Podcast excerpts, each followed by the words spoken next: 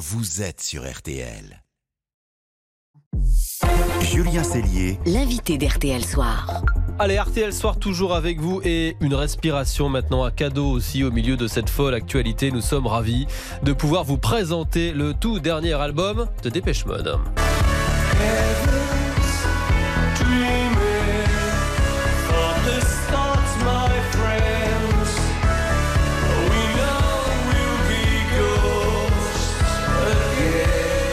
Dépêche Mode, ce groupe de légendes, dans un instant, entretien exceptionnel avec la moitié euh, du groupe, le mythique Martin Gore, guitariste, auteur, compositeur. Il sera notre invité. Mais pour l'heure, ouvrez bien vos oreilles. On replonge dans les années 80 en quelque sorte.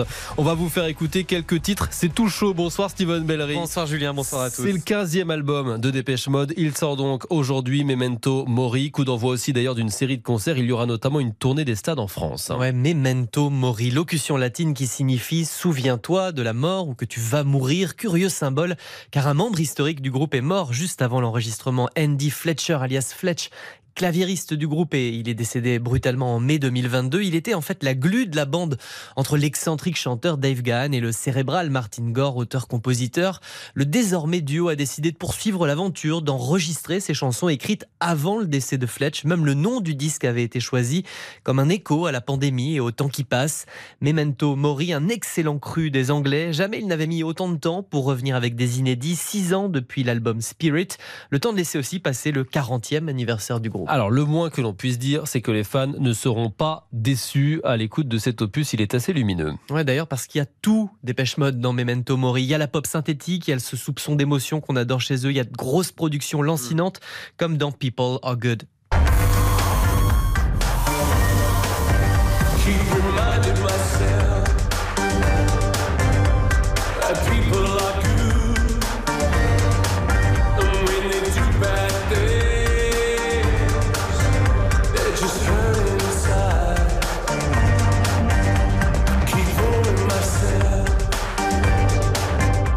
Souffle apporté par la participation de Richard Butler à la composition de quatre titres.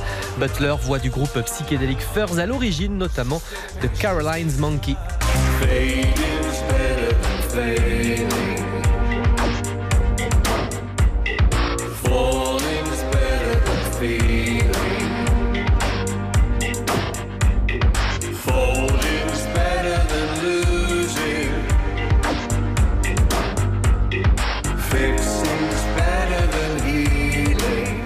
Steven, alors nous avons eu la chance, vous et moi, de rencontrer euh, Martin Gore. C'est un privilège, la moitié de Dépêche Mode il y a, il y a quelques jours, c'était lors de son passage à Paris. Il s'est confié à notre micro RTL. Chers auditeurs, écoutez, c'est cadeau, c'est un entretien exceptionnel dans RTL Soir.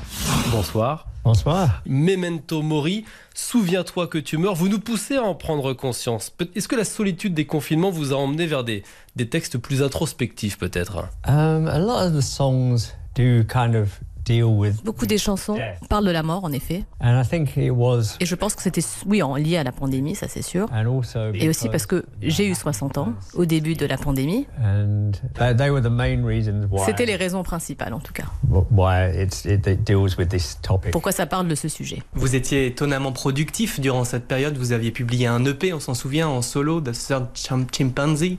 Euh, pourquoi est-ce que vous avez été aussi inspiré d'une certaine manière par ce- cette période Well, I think actually, um, Je crois surtout que j'avais beaucoup de temps pour écrire. Il me semble qu'on sortait un album tous les 4 ans, depuis 1993. Et puis cette fois, on a eu du temps en plus. you know, there were times during the pandemic where I Donc c'est vrai qu'il y avait deux moments pendant cette pandémie où je ne me sentais pas du tout créatif. Mais j'ai eu la chance qu'au début de cette pandémie, Richard Butler m'a contacté et m'a dit on devrait écrire des chansons ensemble. so I said to him, "Have you got any ideas?" Donc je lui ai dit est-ce que tu as des idées? Et il m'a envoyé quelques paroles.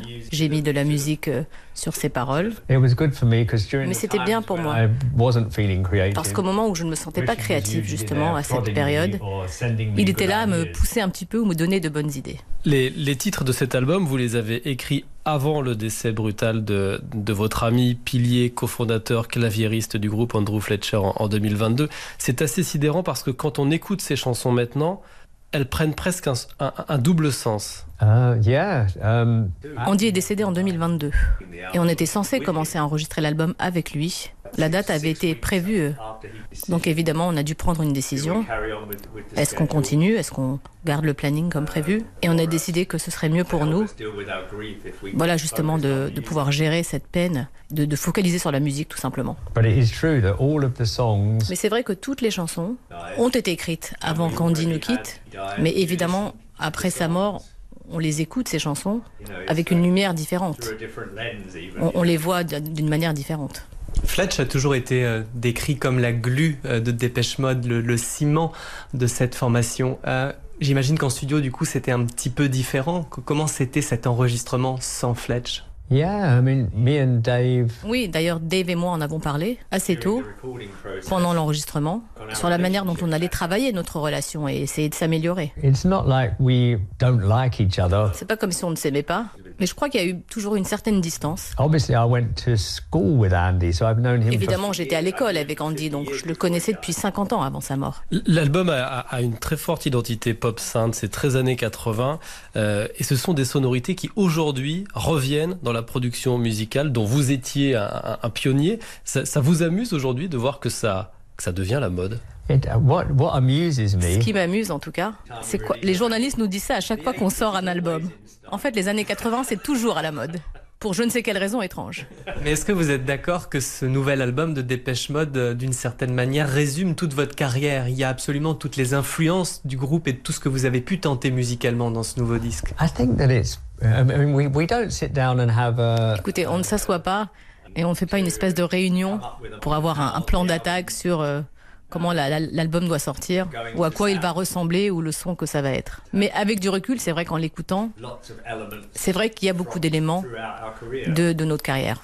Vous, démarrez une tournée des stades, des, des, arènes. Ici en France, vous allez en remplir 4 des stades. C'est déjà complet. Speak and Spell, votre premier album, a eu 40 ans pendant la pandémie. Est-ce que vous êtes toujours surpris par le fait que Dépêche Mode soit aussi à la mode yeah, obviously. It's, Évidemment, oui.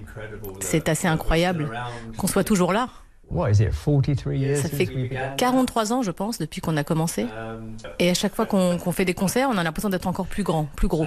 We, we never, um, we never planned to be a big... On n'avait jamais prévu d'être un super groupe, en tout cas. Was, you know, we just like making music. On aime juste faire de la musique. Est-ce que vous êtes touché que toute une nouvelle génération d'artistes cite Dépêche Mode comme une influence majeure aujourd'hui? Yeah, it's always humbling. Bien sûr, on est humble, mais ça fait toujours plaisir. Most is we, we seem to have influenced people Ce que j'aime le plus, c'est que il semblerait qu'on ait influencé des gens dans des genres très différents. Merci Martine Gore de Dépêche Mode d'avoir été ce soir notre invité sur RTL, alors que sort le très attendu Memento Mori, votre 15e album aujourd'hui. Merci beaucoup. Thank you very much.